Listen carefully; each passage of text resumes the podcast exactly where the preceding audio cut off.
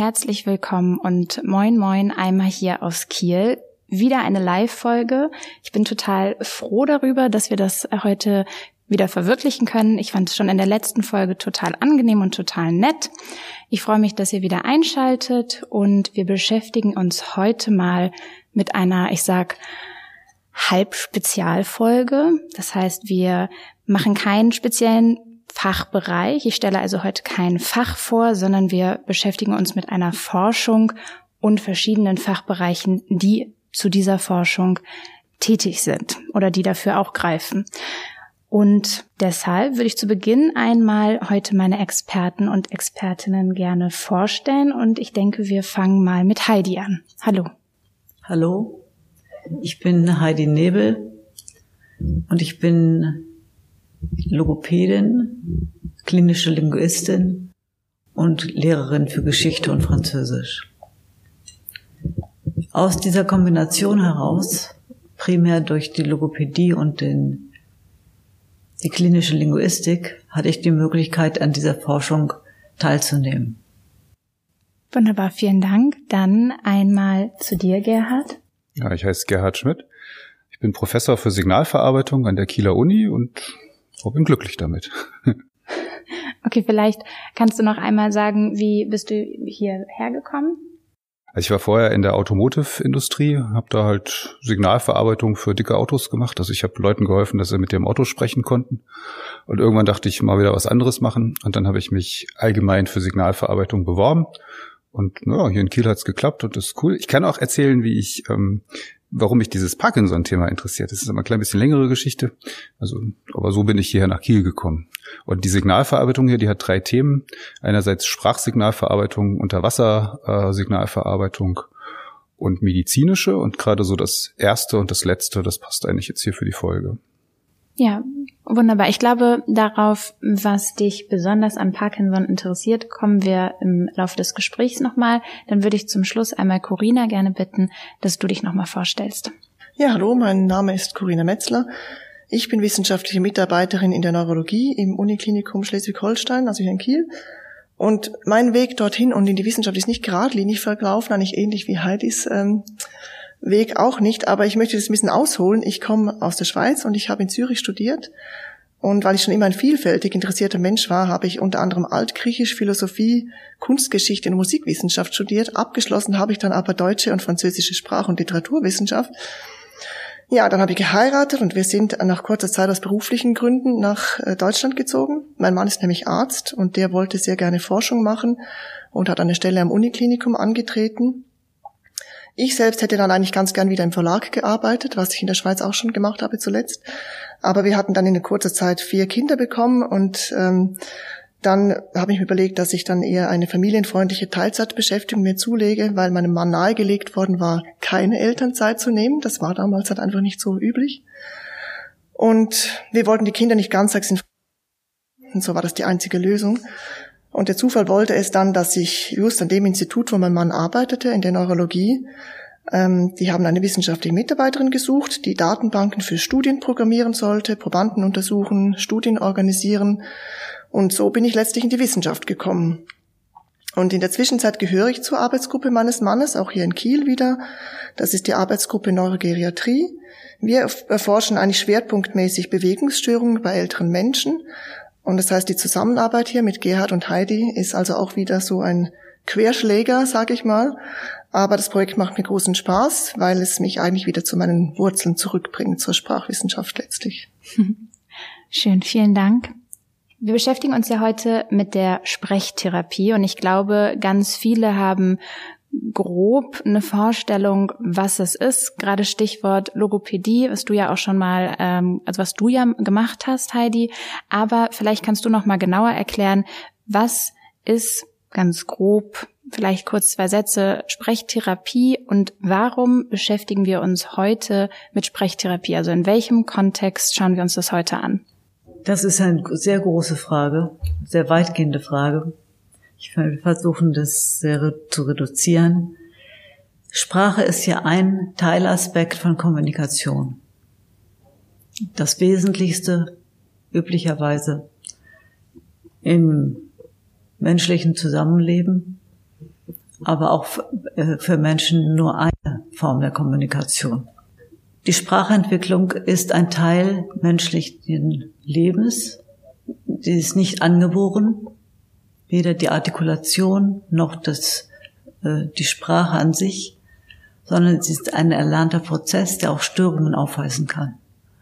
Und im Falle solcher Störungen gibt es Logopäden seit Mitte des vorletzten Jahrhunderts etwa, die ein Angebot haben, durch übende Verfahren diese Kommunikationsdefizite auszugleichen.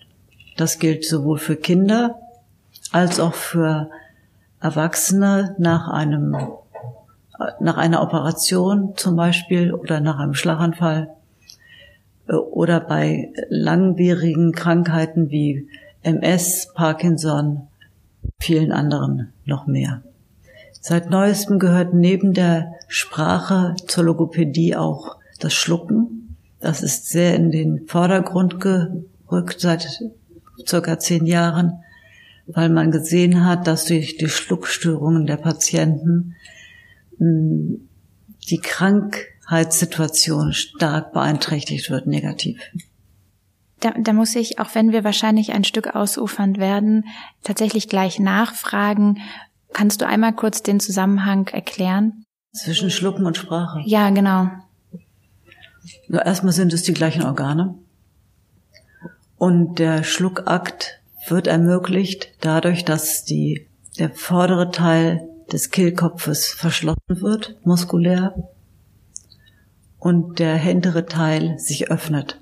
Und wenn dort eine kleine Störung besteht, sei es, dass ähm, eine kleine Sensibilitätsstörung besteht oder eine äh, auffallend große Bewegungsstörung der Mus Gesichtsmuskulatur. Dann verschlucken wir uns, das kennen wir alle, das gehört zum Alltag. Husten üblicherweise, das ist der Reinigungsprozess. Und wenn alles damit erledigt ist, wunderbar, dann hustet man halt. Aber bei zum Beispiel Parkinson-Patienten findet das Husten nicht hinlänglich stark statt. Oder es bleibt trotz Husten etwas im oberen Raum des Gesicht des Rachens liegen. Und das für, das fließt dann irgendwann zufällig ab und macht einen wesentlich stärkeren Husten oder fließt leise ab, macht gar keinen Husten, sammelt sich aber als Beleg und Belag äh, auf dem Kehlkopf. Das führt zu schweren Lungenentzündungen. Im, natürlich gehört dazu ein entsprechend geschwächter Mensch. Du wirst keine Lungenentzündung kriegen, weil du dich ein paar Mal verschluckst. Aber ein älterer Mensch, auch ohne jede Zusatzerkrankung, äh, verschluckt sich und wenn er es häufig tut, entsteht häufig eine Lungenentzündung. Wir sprechen ja heute von Sprechtherapie und so wie du das jetzt ja auch schon angedeutet hast, das fiel jetzt ein paar Mal, äh, wenn ich das richtig verstanden habe, einmal in die Runde gefragt im Kontext mit Parkinson-Patienten. Genau, also Parkinson macht sich ja bei vielen Patienten zuerst mal in der Grobmotorik äh, bemerkbar. Also zum Beispiel zittern die Hände oder sie haben Probleme zu gehen, sie können nicht mehr losgehen. Und mit zunehmender Erkrankungsdauer wirkt sich das aber auch auf die Sprache aus. Ähm, also auf die Mundmotorik, sage ich mal. Manche Patienten fangen dann an, undeutlich zu sprechen oder sie stottern. Und äh, aber das wesentliche Problem bei allen Parkinson-Patienten ist tatsächlich, dass sie zu leise sprechen. Und zwar nicht, weil sie es nicht können, sondern weil sie selbst nicht mehr wahrnehmen, dass sie zu leise sprechen. Sie könnten es eigentlich, aber es fehlt so das, das Feedback, dass sie das selbst steuern könnten. Und da setzen wir eigentlich an mit unserer Forschung. Ja, und vielleicht an der Stelle würde ich auch gerne schon fragen, was ist die Forschung? Von welcher Forschung sprechen wir heute? Gerne. Okay, also ich könnte sagen, warum ich da mitgemacht habe, wie das angefangen habe und das äh, erklärt dann auch, was wir eigentlich tun sozusagen. Ja, also mein gerne. Vorgänger ähm, als ich hergekommen, also ich habe, ähm, habe ich schon gesagt, ich habe im Automotive-Bereich gearbeitet, also an dicken Autos rumgeschraubt, fand ich sehr schön und so. Wollte ich hier auch weitermachen, haben wir hier auch weitergemacht, aber ich habe dann gesehen, was hat denn der der Herr, der vor mir hier war, Uli Heute, so heißt der Professor, gemacht, und der hat auch schon ähm, Parkinson-Sprachanalysen gemacht. Und dann habe ich mir so überlegt, wenn ich jetzt wirklich mal Parkinson bekommen würde, was wäre mir denn dann wichtig? Und ich hatte Parkinson erst als Krankheit im Sinne, wo dann ein Zittern ist, ähm, also ein Tremor oder dass man etwas steifer wird, Rigor im Kopf, aber dass da Sprache betroffen ist, war mir gar nicht klar. Und ich habe zum Beispiel so ein Ritual, dass ich samstags morgens zum Brötchen holen gehe. Wenn ich jetzt Parkinson hätte oder be bekäme später mal, oder ja auch jetzt schon, wer weiß, würde ich gerne an diesem, an diesem Ritual festhalten. Also ich würde weiterhin äh, samstags morgens zum Bäcker gerne gehen, auch wenn ich Parkinson habe. Wenn ich jetzt loslaufe und zittere, dann würden wahrscheinlich und, und, und laufe etwas komisch, würden die nächsten Nachbarn mich noch kennen und sagen, naja, ist halt so.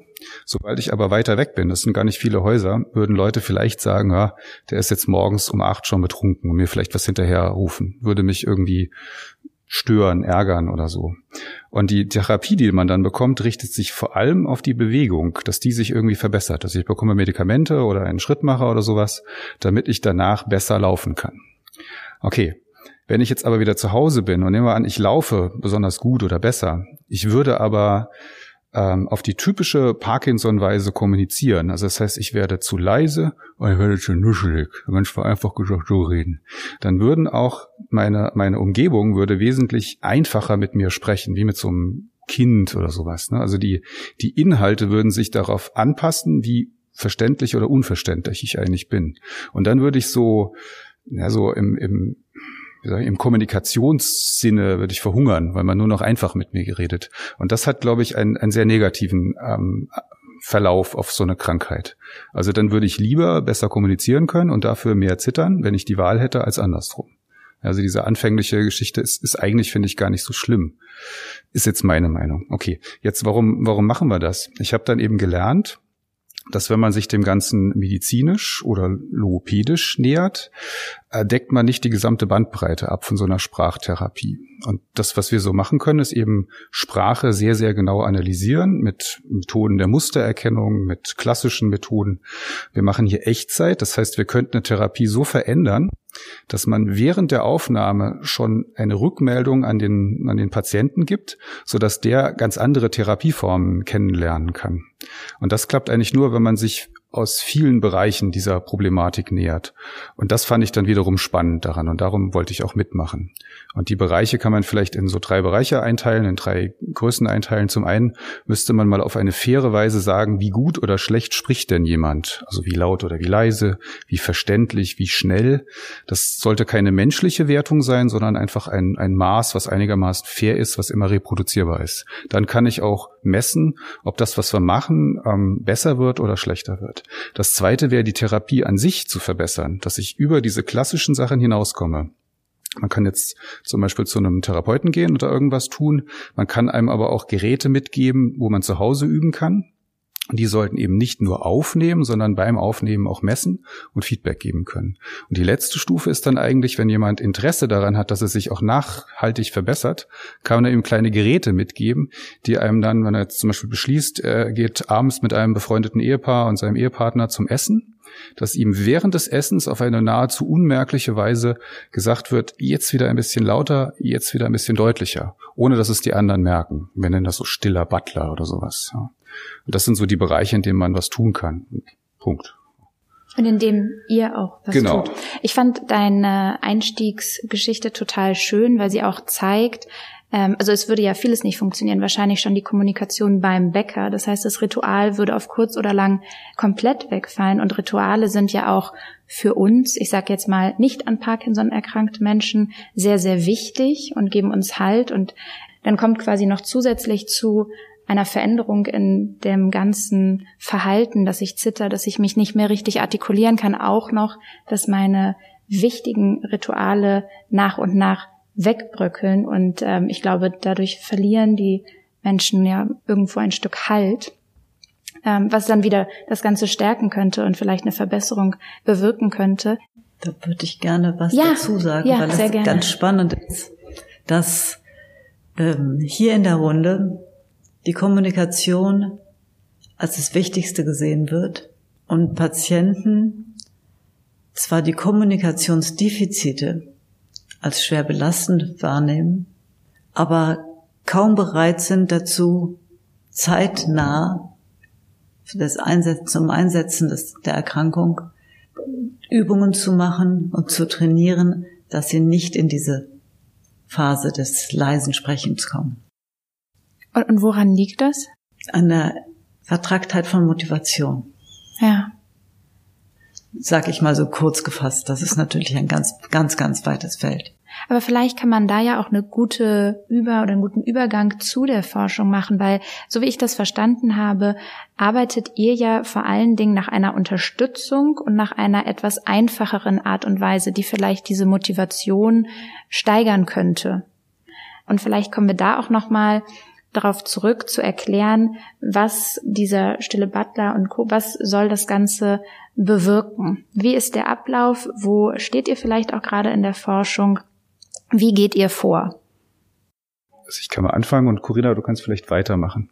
Also wir haben so ein paar frühe Studien gemacht, wo Doktoranden halt geforscht haben. Und da ging es erstmal um faire Maße. Wie kann man denn feststellen, ob jemand zu laut, zu leise und so spricht? Und danach geht es eben um Geräte zu entwickeln, die einem dabei helfen können im Alltag. Ja, fangen wir an mit solchen Maßen. Also was ist die Schwierigkeit? Ich glaube, Parkinson-Patienten merken gar nicht, dass sie nicht normal reden. Also die, die, die Wahrnehmung ist einfach anders als bei einem gesunden Menschen. Also sie reden zum Beispiel ähm, zu leise. Das heißt, man kann relativ einfach die Lautstärke beim Sprechen feststellen. Jetzt gibt es aber so verschiedene Effekte. Wenn jemand ähm, zum Therapeuten geht, dann gibt es diesen Weißkittel-Effekt. Also der Blutdruck steigt an, der Puls geht hoch und sie reden auch deutlicher. Das heißt, ich muss diese Sachen eigentlich im Alltag erfassen. Aber allein schon Lautstärke. Wenn ich Lautstärke messen will, kann ich natürlich ein Pegelmesser nehmen, also ein Mikrofon zum Beispiel hier. Ich mache eine Therapie und dann ist das Ziel danach, dass man lauter redet. Ähm, wenn man jetzt ähm, aber das, das Mikrofon ein bisschen variieren würde. Also ich bin jetzt vielleicht, äh, weiß nicht, 20 Zentimeter weit weg, sehe ich gerade nicht so gut. Wenn ich jetzt mal äh, verdopple, bin ich wesentlich leiser und wenn ich näher rangehe, bin ich lauter. Also das heißt, ein ein Verändern des Abstandes würde auf jeden Fall sich auf die Lautstärke auswirken. Und diese Veränderungen, die man durch Abstandsvariation hat, ähm, sind eventuell sogar größer als die, die die, die Therapie ähm, bekommt. Das heißt, ich muss also Mikrofone bauen oder Arrays von Mikrofonen bauen, die sozusagen automatisch auch den Abstand feststellen und damit eine abstandskorrigierte Pegelgeschichte ähm, machen können. Das heißt, man kümmert sich zum einen um einfach eine Aufnahme-Hardware, die über das hinausgeht, was man so in einem Diktiergerät, in einem Handy oder sowas drinne hat, damit ich auch richtige, korrekte Aufnahmen machen kann. Dann sind sowas wie Maße wichtig, wie verständlich spricht denn jemand, also wie nuschlig oder wie schnell. Heidi zum Beispiel redet ein bisschen langsam. Kann man also versuchen, die, die Geschwindigkeit ähm, der Sprache festzustellen über Modulationsanalysen. Oder wenn man sagt, ähm, wie, wie klar und deutlich spricht jemand, dann kann man mit Methoden der Mustererkennung rangehen. Als Beispiel, immer wenn ich ein A, ein U oder ein O sage, würden meine Stimmbänder vibrieren, währenddem ich, wenn ich ein Sch oder ein F oder sowas sage, würden sie nicht vibrieren. Das heißt, ich kann erstmal Periodizität in der Stimme ähm, feststellen. Danach kann ich zum Beispiel sagen, alle A's, alle U's werden rausgefischt und ein Mustererkennungsverfahren würde feststellen, immer wenn ein ein, ein stimmhafter Laut kommt, wo liegt der ungefähr in so einem Unterraum, in einem Merkmalsraum? Und dann würden sich automatisch so Häufungspunkte finden. Also sowas wie, ja, alle A's liegen so in einer Ecke, alle U's liegen in einer Ecke, alle O's liegen in einer Ecke. Und jetzt kann ich dann feststellen, wie weit sind denn diese Häufungspunkte eigentlich auseinander? Wenn ich ja nuschelig spreche, so jetzt, dann sind die sehr dicht zusammen und ein, eine Fläche, die davon aufgespannt wird, ist sehr klein. Wenn ich dagegen sehr akzentuiert spreche, ähm, und sehr klar artikuliere, sind die viel weiter auseinander.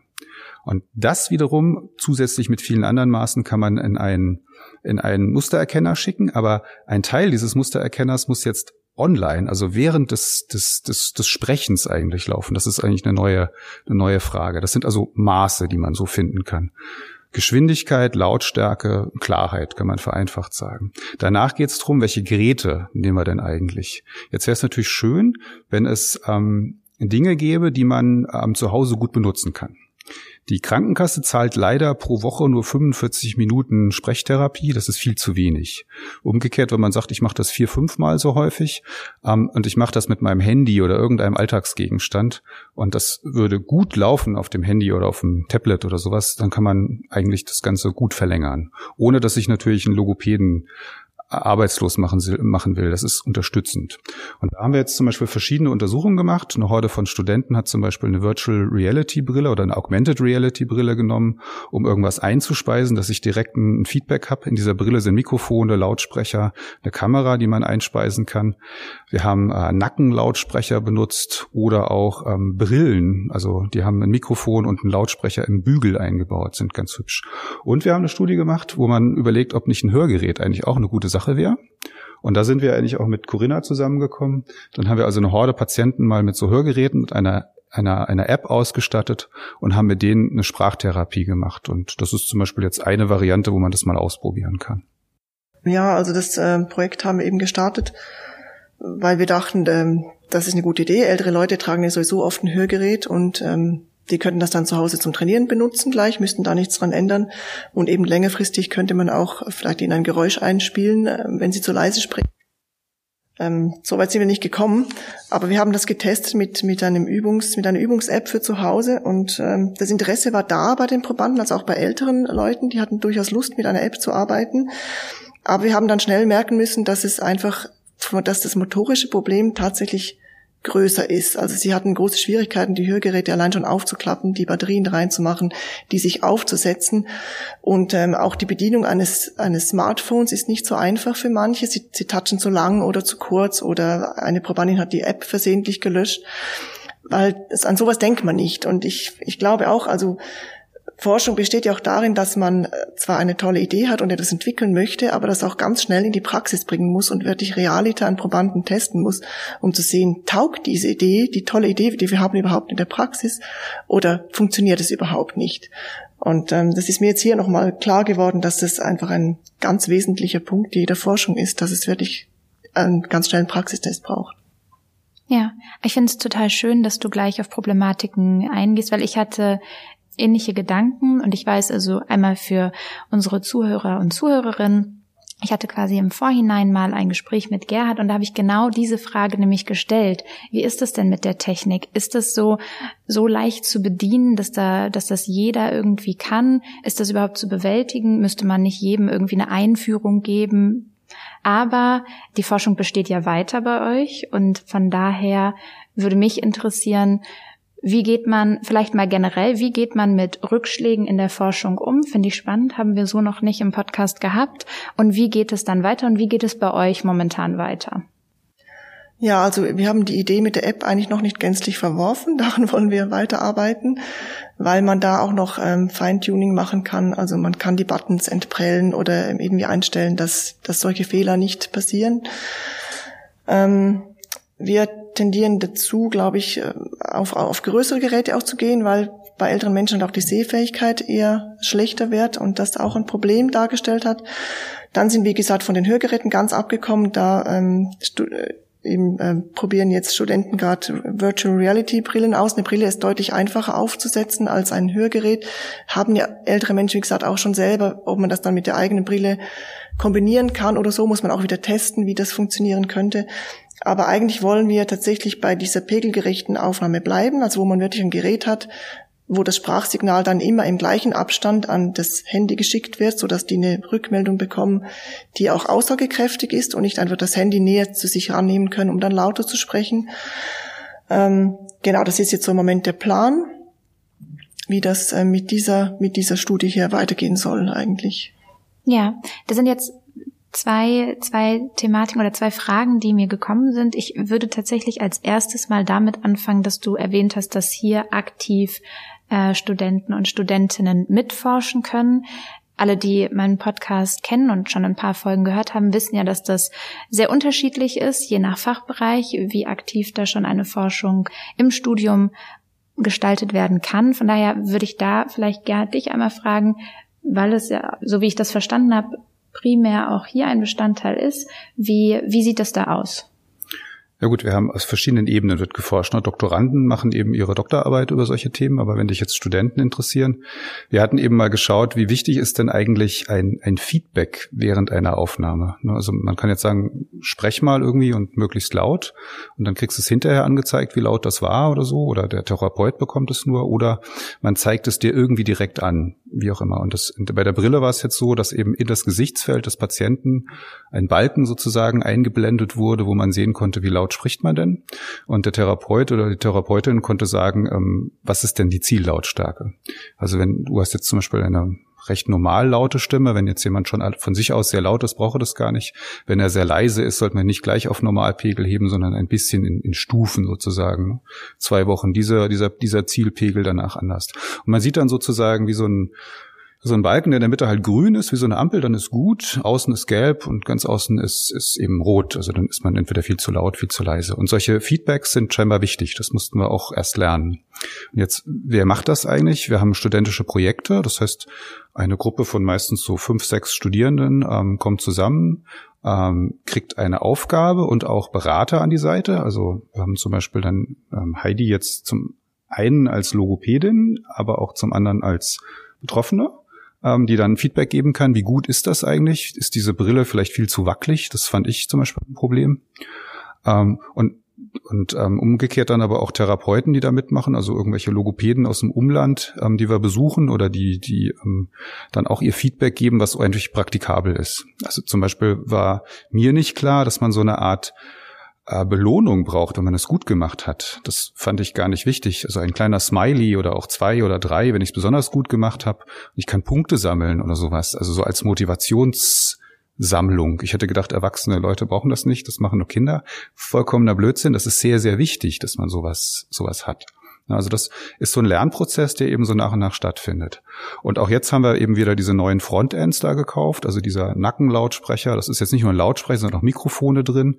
Den hängt man sich so um den Hals und dann kann man eben sprechen.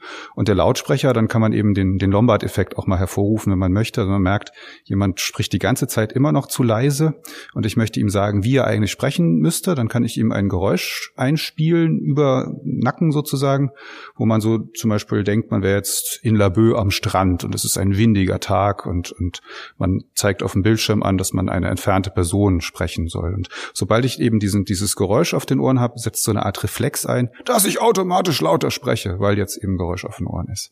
Das passiert jetzt gerade wieder, wo man sagt, okay, das sind hübsche Brillen von so einer großen bekannten Firma, die so für coole Sachen steht, ähm, die man nutzen kann. Da sind also auch Lautsprecher und Mikrofone drin. Und ähm, also zum anderen diese, diese Nackenlautsprecher, Mikrokombis. Das ist jetzt gerade ein studentisches Projekt, ähm, setzt nächstes Semester an. Das wurde jetzt von Perle auch gesponsert. Ähm, und dann wird dafür eine kleine Therapieform ähm, ausprobiert und wiederum macht ein Logopäde und ein paar Patienten mit. Äh, dann haben wir natürlich doktorantische Forschung sozusagen. Das sind eher größere Forschungsprojekte, wo man versucht, neue ähm, ja, Therapieformen, neue Analyseformen rauszukriegen. Das wäre jetzt aber so die klassische Forschung dann. War das, was du so wissen wolltest? Ja, oder? das war, was ich wissen wollte, weil, äh, also zuerst dieses Smiley-System finde ich total, total schön und hat mir, das äh, kann ja hier keiner sehen, hat mir sofort ein Lächeln ins Gesicht gezaubert und wahrscheinlich auch allen anderen, weil es äh, total süß ist.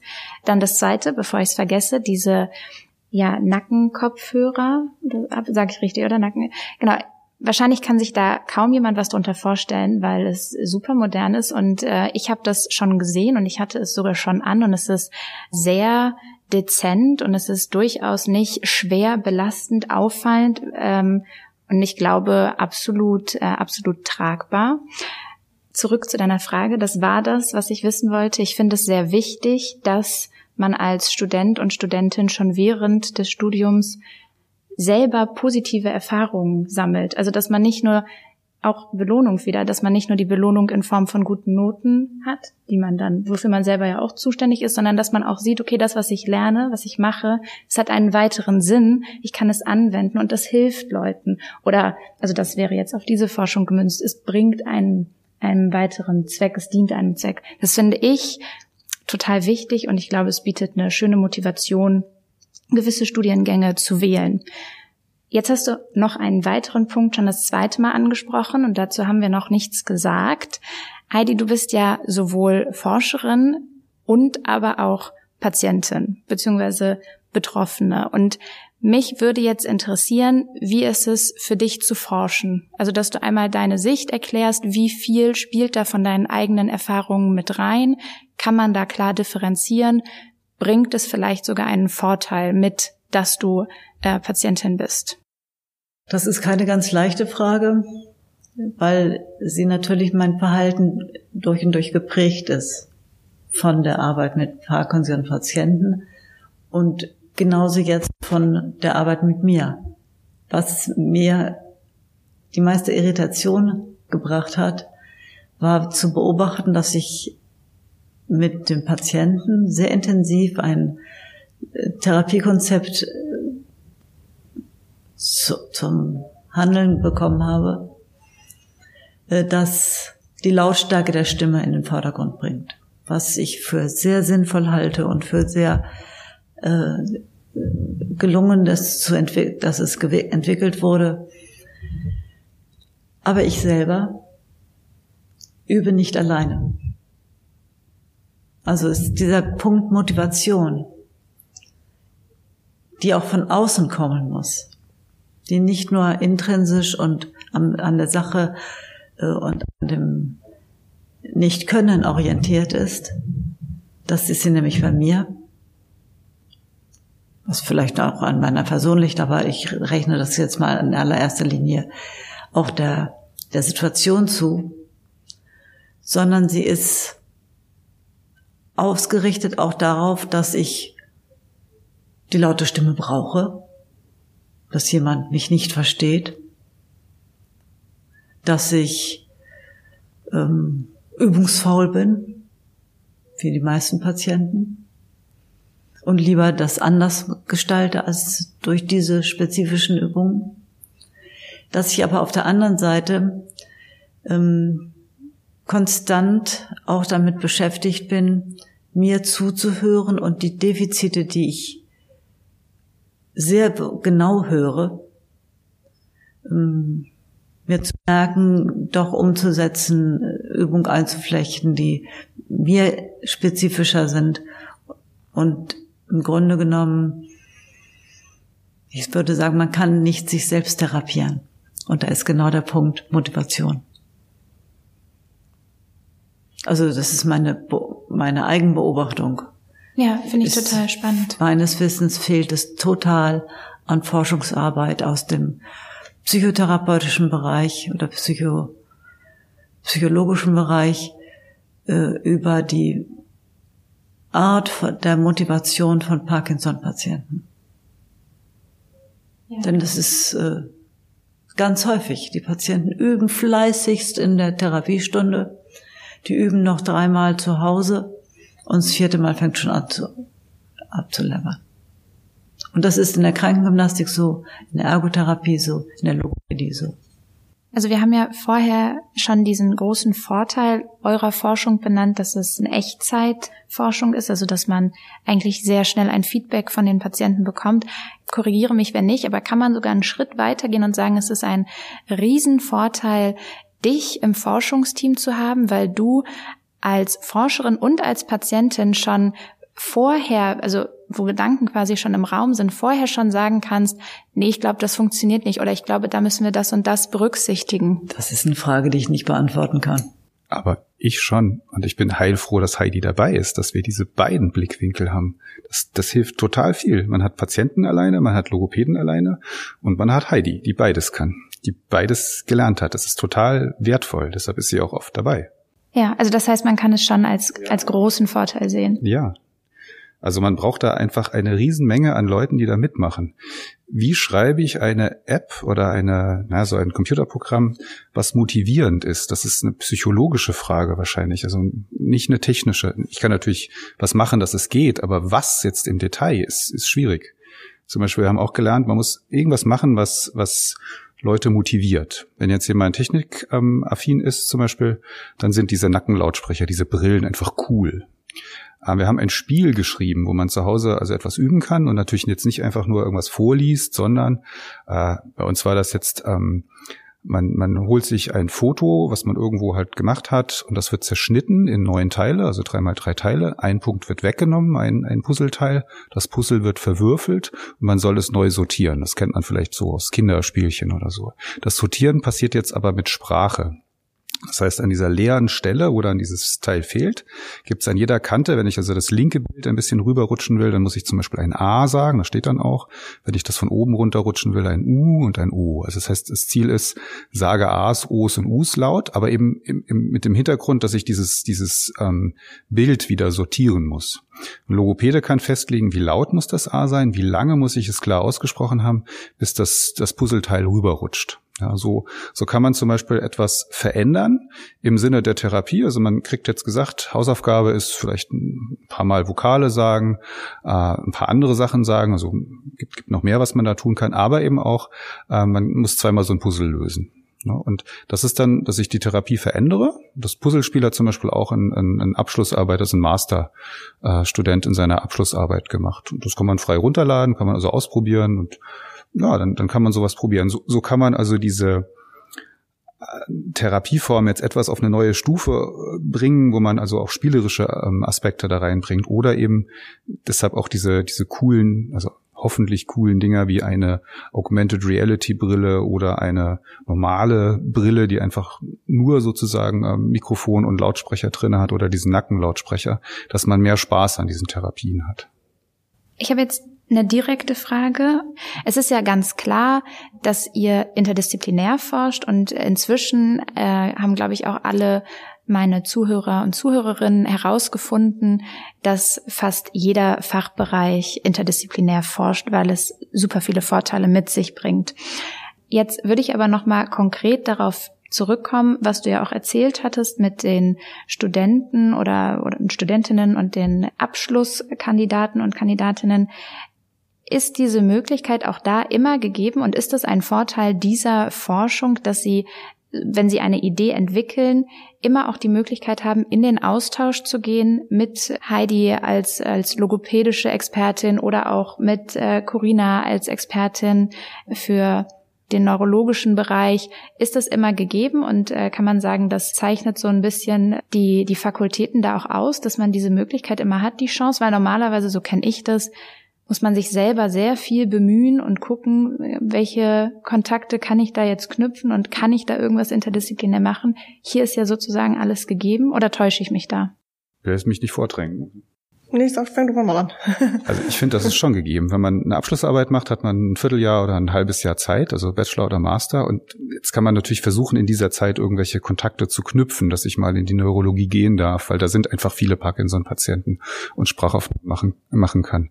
Und das ist bei uns jetzt eben vorbereitet worden, weil da einfach ein unheimlich guter Draht zum Beispiel in die Neurologie, also jetzt zu Corinna, zu Walter Metzler, zu Herrn Deuschel, Frau Berg und wie auch immer. Also das heißt, Studenten dürfen da wirklich hingehen. Jetzt gerade in Corona ist das ein bisschen schwierig. Aber wenn wir das jetzt ausblenden würden, also vorher haben wir einfach da unheimlich viele Aufnahmen machen können. Oder sie werden auch sogar hierher gebracht und macht hier Aufnahmen. Das schließt aber auch Logopäden ein, dass wir also irgendwelche normalen engagierten Logopäden besuchen und bei denen dann irgendwas tun. Und natürlich müssen auch die Patienten ähm, durchkommen, da braucht man Ethikvoten und dann wiederum, ähm, naja, Leute, die die Ethikvoten durchbringen, das können eigentlich nur gut Mediziner machen. Also wir haben hier, ich glaube, Kiel ist schon eher eine kleinere Universität im Vergleich zu anderen großen Institutionen. Und da sind vielleicht auch mehr Leute, die an diesen Themen forschen, aber so gut vernetzt, wie wir das jetzt gerade sind, das sind die eigentlich im, im Normalfall nicht. Da gibt's also immer so einzellogopädische Forscher, einzelneurologische Forscher, aber so ein, so ein Zusammenspiel, das ist hier in Kiel eigentlich super. Und insbesondere in dem Projekt, finde ich zumindest. Also ich kann das bestätigen, ich erlebe das auch so, ähm, dass, dass sich die Uni Kiel, finde ich, auszeichnet dadurch, dass viele Kooperationen stattfinden. Projekten, die jetzt nichts mit Sprachwissenschaft zu tun haben, sondern eben eben mit Bewegungsstörungen. Da arbeiten wir mit Sportwissenschaftlern zusammen, mit, mit Philosophen sogar in einem Projekt. Also es ist wirklich sehr vielfältig. Ich glaube aber trotzdem, es geht darum, dass ähm, dass das Interesse der, der Professoren selbst da sein muss, dass sie Lust haben zu kooperieren und dass dann die Basis geschaffen wird mit anderen äh, Professoren und dann kann das runtergebrochen werden. Wenn dann ein Student kommt und sagt, ich hätte Lust, das und das Projekt zu machen und so kann ich da einsteigen, dann ist das Netzwerk schon da und dann hat der Student natürlich den Vorteil, dass er auch in die jeweiligen Institutionen gehen kann. Und, aber ich finde tatsächlich, das ist hier gerade an der Uni Kiel sehr gegeben. Also ich schätze das Klima sehr, das, das, das, das interdisziplinären Zusammenarbeitens und die Kooperation einfach, die Möglichkeiten, die man hier hat. Ja, also ich kann mir gut vorstellen, dass es Ideen komplexer gestalten kann, dadurch, dass gewisse Sachen halt ähm, gegeben sind. Jetzt zu meiner, zu meiner anderen Frage, und da würde ich einmal in die Runde äh, alle nacheinander mal fragen, was ist denn jetzt das, was diese Forschung für euch so attraktiv macht? Also was sagt ihr, zeichnet das Ganze aus? Was motiviert euch oder wo sagt ihr, dass das ist einfach besonders in meinen Augen an dieser Forschung? Das lässt sich ganz leicht sagen. Überhaupt die Tatsache, dass ich hier sitze als berendete Logopädin und von Professor Schmidt regelmäßig angefragt werde, von Gerinner einbezogen werde in ihre Überlegungen zur Fortsetzung äh, der Projekte, die ich mal auf liegen gelassen habe, weil aus Krankheitsgründen. Das ist so wunderbar, das bereitet einen einfach nur Freude. Aber es ist natürlich erforderlich, dass man diese Freude, die sich immer in Mehrarbeit niederlässt, auch macht. Das ist nicht eine Tätigkeit, die einfach so zum Alltagsgeschäft dazugehört. Sie kann ein Stück zum Alltag mit dazu wachsen, wenn die Rahmenbedingungen entsprechend aufgesetzt. Aber als Logopädin mache ich keine eigene Forschungstätigkeit. Einfach als Grundsatz. So lange nicht, bis wir wirklich äh, grundständig akademisch ausgebildet sind. Ja, kann ich verstehen. Dann würde ich einmal weitergehen zu dir, Gerhard. Was, was ist es bei dir? Aber was das ausmacht, ist äh, für mich nicht so leicht zu sagen. Also mir macht das einen Heidenspaß, sonst würde ich es auch nicht tun. Ich glaube auch, dass wir da ein, ein Defizit haben. Also Heidi hat schon recht. Ähm, wenn ich jetzt ein, wir haben auch einen DFG-Antrag gestellt und den auch bekommen und, und auch andere, aber es ist nicht so leicht wie in anderen Fächern oder in anderen Bereichen. Also wenn ich jetzt in den, in den anderen Sachen, die ich mache, habe ich wesentlich leichter, wenn, tue ich mir leichter, wenn ich mir einen Antrag schreibe. Das finde ich aber auch gerade das Gute oder das Spannende, dass es eben eine Schwierigkeit ist und gleichzeitig ein Problem dabei ist. Ähm, also das heißt, ähm, die, die Sprachtherapie für Parkinson-Patienten ist gerade nicht gut, denke ich. Also die, jeder gibt sich Mühe, aber man könnte deutlich besser sein, wenn man das ausnutzt, was wir zurzeit so können. Ähm, spannend ist zum Beispiel, dass man Methoden aus der, aus der künstlichen Intelligenz der Mustererkennung da sehr leicht reinbringen kann, die das verbessern. Es könnte sich direkt gesellschaftlich auswirken. Also es gibt ja eine Menge Parkinson-Patienten, die ein Sprachproblem haben. Und wenn man jetzt hier etwas tut, sind wir in der Lage, das binnen kürzester Zeit ähm, von der Forschung in eine ja, in eine Nutzung, eine gesellschaftliche Nutzung äh, rüberzubringen. Das ist, das ist sehr selten sonst. Ne? Wenn man Forschung macht, dauert das ein paar Jahre, bis das irgendwo mal eine Auswirkung hat, manchmal Jahrzehnte. Das ist hier eigentlich, ähm, wir fangen was an und drei Wochen später ist das erste Gerät bei einer Logopädin und die ersten Patienten probieren das. Also eine unheimlich kurze Zeit, das macht einen Heidenspaß.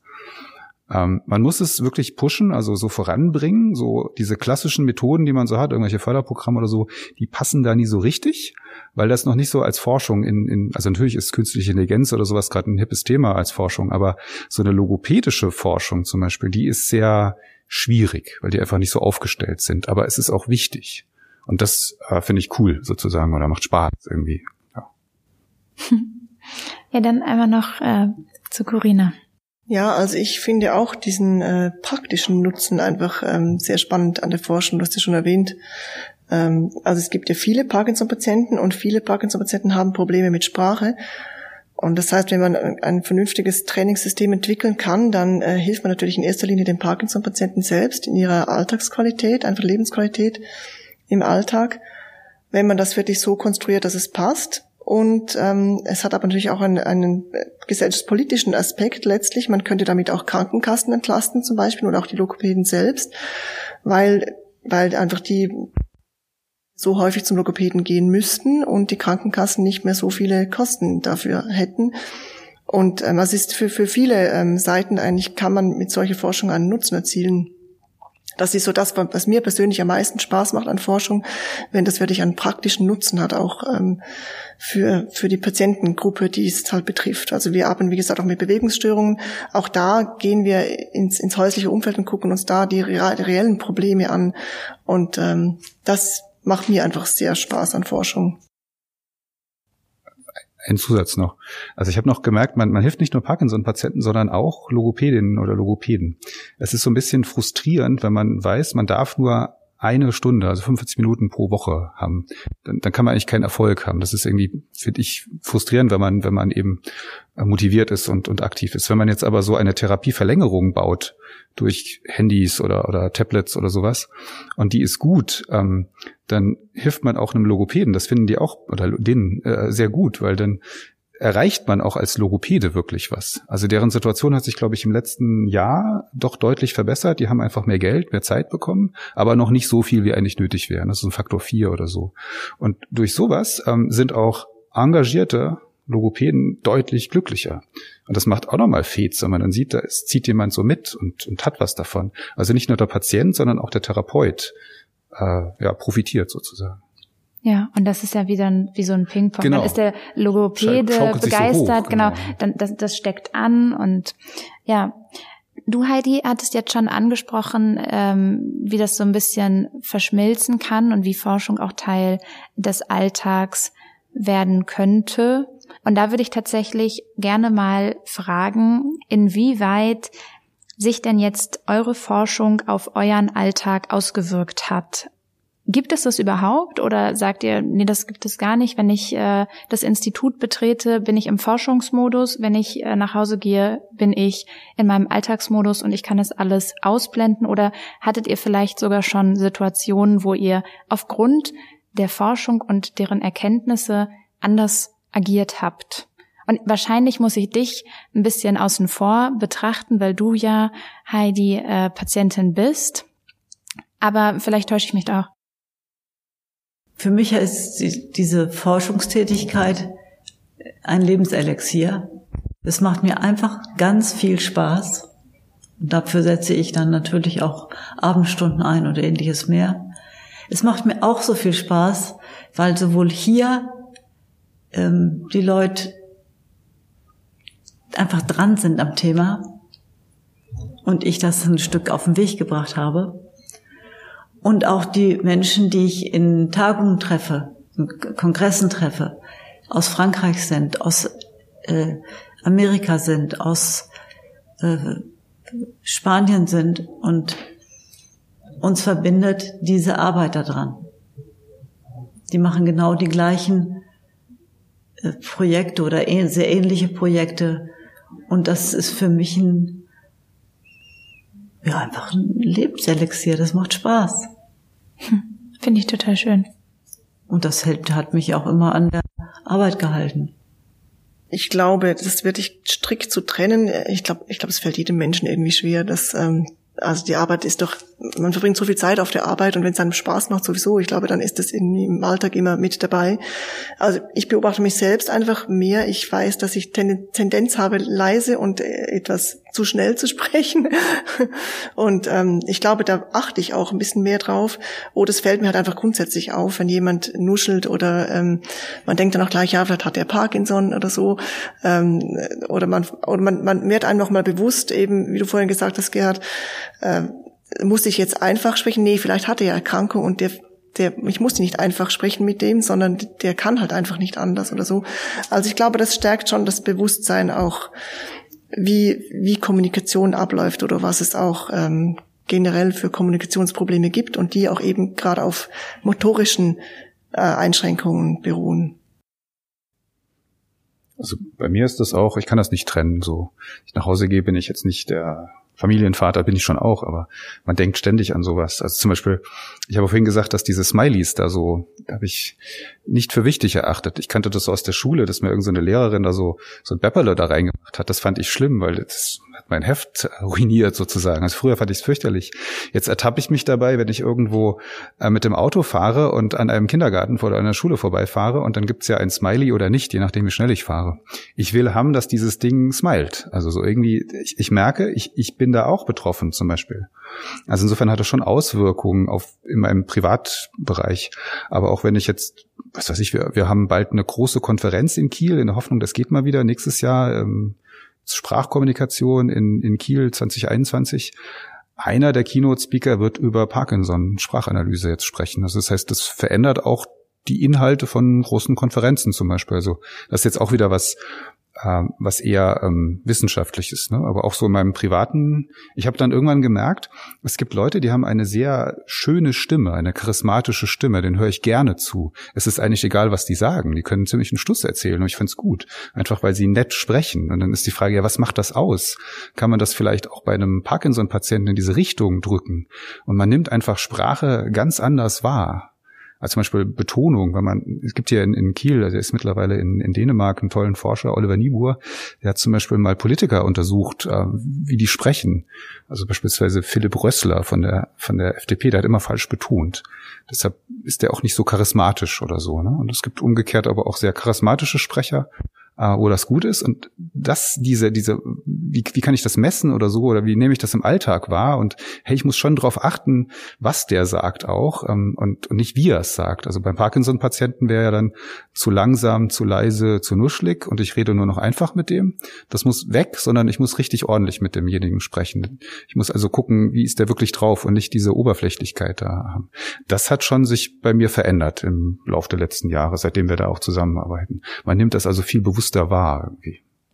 Aber es klingt auf jeden Fall so, dass es eher Vorteile mit sich gebracht hat, dass man vielleicht bewusster durch den Alltag geht, sogar selber sich mehr reflektiert, ähm, als dass man jetzt sagt, okay, es ist zwar eine super spannende Forschung, aber ich kann den Kopf nicht ausschalten. Es belastet mich. Vielleicht gehe ich sogar ja zu motiviert an Leute heran, die dann doch gar nicht irgendwie Probleme haben und ähm, behandle sie dann falsch. Also das, das finde ich klingt total positiv. Mir ist jetzt noch eine letzte Frage gekommen zur Forschung. Und zwar hatte ich ja in der letzten Folge die Neurogeriatrie und nun so ein bisschen eine Verschmelzung. Und da ging es auch unter anderem um Parkinson-Patienten. Allerdings war das dort so, dass die Forschung hauptsächlich mit Parkinson-Patienten ja stattfindet, aber dass die Ergebnisse und die Forschung auch weitreichender sein soll, wird oder auch jetzt schon ist, ähm, dass man das also auch auf andere Krankheitsbilder übertragen kann, was dort entwickelt wird und dass man quasi nicht nur mit einem, also nicht nur für den Parkinson-Patienten etwas entwickelt. Und jetzt meine Frage, ihr könntet euch, äh, ihr könnt es euch wahrscheinlich denken, ist das, was ihr hier macht, einzig und allein für den Parkinson-Patienten oder die Parkinson-Patientin gemünzt? Oder kann man sagen, es gibt andere Krankheitsbilder oder vielleicht, und da kenne ich mich nicht gut genug aus, vielleicht auch einfach nur jemand, der mit dem Alter oder auch nicht mit dem Alter, aber nach und nach sein Hörvermögen einbüßt, dass man da sagt, da kann es auch greifen, vielleicht etwas verändert, dass man auch quasi diese App nutzt, die einem sagt, hier du, du wirst leiser. Ähm, wie ist das mit dieser Forschung? Ich fange ruhig mal an.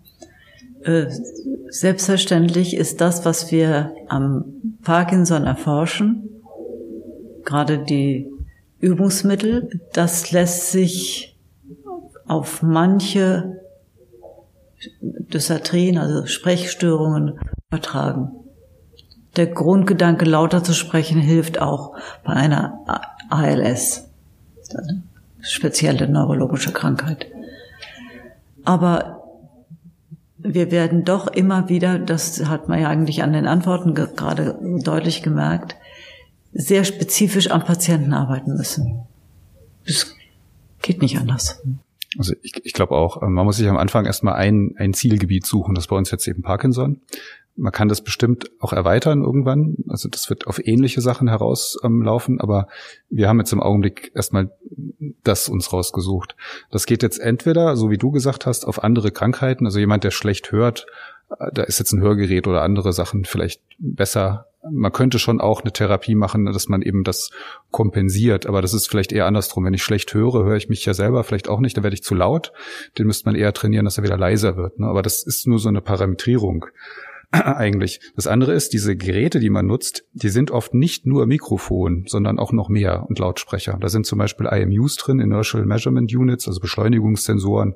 Das, was so heute in jedem, in jeder Sportuhr oder sowas drin ist. Das heißt, man kann das entweder so auf andere ähm, äh, also sprachliche Krankheiten ähm, ausdehnen oder dass man sagt, ich betrachte den gesamten Patienten. Also wenn ich jetzt weiß, dass er gerade besser oder schlechter spricht, wie ist es denn mit seiner Bewegung? Ne, wenn jetzt zum Beispiel so einer so eine Brille auf hat, dann ist da eben auch ein IMU drin und ich weiß dann, okay, in letzter Zeit ähm, ist er deutlich weniger am Laufen oder er, sein Tremor ist verstärkt worden oder so. Also ich habe auch noch Zusatzinformationen. Also in diese Richtung könnte es auch gehen, dass es sich jetzt nicht nur das Sprachliche berücksichtigt, sondern auch Bewegung oder noch andere Dinge. Ja, dann sind wir fast schon am Ende.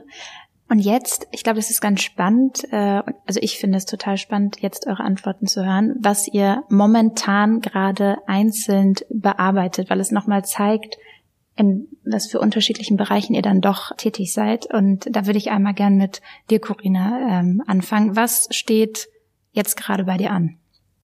Ja, jetzt steht bei mir gerade an, ähm, dass ich aktuell Daten auswerte von einer Studie, die wir auch mit ähm, frühen Parkinson-Patienten durchgeführt haben. Da ging es um Bewegungsstörungen. Wir haben äh, eben Daten mit Sensoren, die Gerhard gerade beschrieben hat, aufgezeichnet. Die werte ich jetzt aus.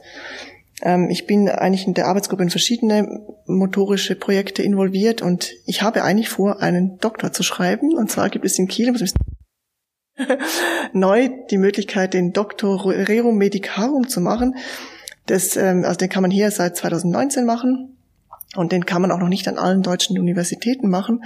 Aber ich habe einfach Lust, äh, über den Lauf der Jahre irgendwie ähm, war ich jetzt so lange in der Forschung tätig und dann habe ich gedacht, das wäre irgendwie das Tüpfelchen auf dem i, das so abzuschließen. Und ähm, wie gesagt, wir machen viele verschiedene äh, Forschungsprojekte mit Bewegungsanalysen äh, und da wird das dann wahrscheinlich sein. Schön. Dann äh, würde ich sagen, Gerd, was ist äh, bei dir gerade los? Das ist viel irgendwie. Also ich habe zum Beispiel gelernt, dass wir eigentlich einen Schritt zurück machen müssen und das Ganze nochmal aufsetzen. Also zum Beispiel, wir haben nicht unterschieden, wie ein Patient eigentlich so drauf ist. Also das heißt, es gibt welche, die sind ja, die wollen gar nicht besser werden. Ne? Die muss man eigentlich auch versuchen auszuschließen. Also nicht der, aus der Therapie auszuschließen, weil das hilft einfach nichts. Das heißt, wir müssen irgendwie rauskriegen, wie ist jemand, ist er sensibel für seine Sprache? Will er sich verbessern oder will er es eben nicht? Das kann man eben ja über so Fragebögen oder sowas rauskriegen, dass, dass die Therapie richtig an die richtigen äh, Stellen kommt. Dann denke ich, diese spielerische Geschichte muss deutlich mehr sein und eventuell auch eine vernetzte äh, äh, Apps muss es geben. Das heißt, also im Team kann man dann gegeneinander üben. Wer ist der Beste oder so? Also diese, diese Wettkampfgedanke im positiven Sinne. Der muss da also rein. Das heißt, so Datenbanken oder sowas müssen hinten dran. Im Praktischen heißt das gerade, ähm, ja, wir haben ein, ein DFG-Projekt, ein normales, erfolgreich abgeschlossen. Jetzt suche ich gerade, ähm, dass wir ein Transferprojekt leisten können, weil das, was wir machen, ist eigentlich Wissenschaftstransfer. DFG hat gesagt, ist in Ordnung. Normalerweise braucht man dafür eine Firma, die mitmacht. Und das ist leider jetzt nicht so einfach, weil es gibt keine große logopädische Firma. Wir haben schon den Logopädenverband äh, angesprochen, die haben auch Interesse. Jetzt muss man wiederum gucken, ob man das als Firma erzählen kann oder ob man eine Horde von motivierten Logopäden als, als äh, Firma erzählen kann. Also ich schreibe einen Antrag in, in der Richtung und die nächste Landesstelle wird sich jetzt so mit grundsätzlichen Fragen von sowas beschäftigen. Das kann man eigentlich nicht über so ein großes Forschungsprojekt, so DFG oder sowas machen, sondern ähm, da, da steckt immer dahinter, dass man eigentlich viele Patienten braucht, um da irgendwie genügend Statistik in den Ergebnissen zu haben. Und diese, diese Basissache ist eher was, das muss man mit einzelnen Patienten mal so durchprobieren, um so ein Gefühl dafür zu kriegen. Und das kann man eigentlich nicht, also deshalb eben eine kleinere äh, Förderung. Und wir knüpfen mehr und mehr Kontakte also ich jetzt zum Beispiel, ich schreibe gerade eine Horde von Logopäden an, die Corinna rausgesucht hat, die ähm, besonders motiviert sind. Das sind ja auch nicht alle, sondern es gibt so ein paar wirklich tolle, die machen ganz, ganz coole Dinge und ähm, dass man so eine Art Kreis aufbaut, um, um die sozusagen zu begeistern und dass die auch mitmachen bei unseren Forschungen. Das sind zurzeit sehr wenige und das, wenn das ein bisschen mehr wären, wäre das noch mal cooler. Also da ganz kurz, das ist natürlich jetzt eine äh, ne, ne, ne Spaß, also eine halbe Spaßfrage. Wie findet man denn motivierte Logopäden? Gibt's da so wie so eine Dating-Seite? Ich bin besonders motiviert, so wie so ein Ranking. Also ich, äh, wie wie macht man das? Ja, also ähm, ich hatte jetzt einfach durch die Patienten ähm, Kontakt bekommen, neu durch Logop äh, zu Logopäden und da merkt man ziemlich schnell zum Gespräch, hat jemand Lust, das auch weiterzutreiben oder wie engagiert ähm, zeigt, gesagt haben, ich so, ich habe so viele Patienten, ich kann das nicht oder so. Also das ist so ein bisschen ähm, einfach Netzwerken. Man lernt die Leute kennen und dann merkt man, das passt oder das passt nicht. Ich habe auch viele Anfragen per E-Mail einfach losgeschickt. Da merkt man auch, wenn gar nichts zurückkommt, dann ist das Interesse nicht da und sonst fragt mal jemand nach, ja, erzähl doch mal genauer, wie wissen das? Ich möchte was mehr wissen. Ja, es ist einfach simples Netzwerken und man muss halt aktiv sein und ja, einfach rumfragen. Das kenne ich ja auch mit dem Podcast. Es ist ja genauso. Da schreibe ich ja auch äh, Forschende an und ähm, gucke, wer hat Interesse an diesem Format, wer möchte etwas äh, über die Forschung erzählen und wer nicht. Und da ist es ja auch die Frage von Motivation. Schließlich ist das hier ja eure Freizeit. ja. Ich mache das während der Arbeitszeit. Ja, okay, aber es ist, es ist, also ihr könnt jetzt nicht gerade aktiv forschen. Aber ganz kurz, irgendwie vielleicht ein Satz oder zwei Sätze. Du hast jetzt immer vom DFG gesprochen und ich glaube, dass die meisten der Zuhörer und Zuhörerinnen nicht wissen, was das ist.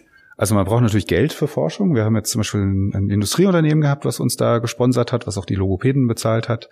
Ähm, es gibt aber auch andere Möglichkeiten der Finanzierung. Landesfinanzierung ist so eine Variante. Also das heißt, jeder, jede Professorin, jeder Professor hat so eine gewisse Menge an Personen. Zwischen eins und drei ist das meistens so. Die kann man relativ frei äh, ja, sagen, was sie machen sollen.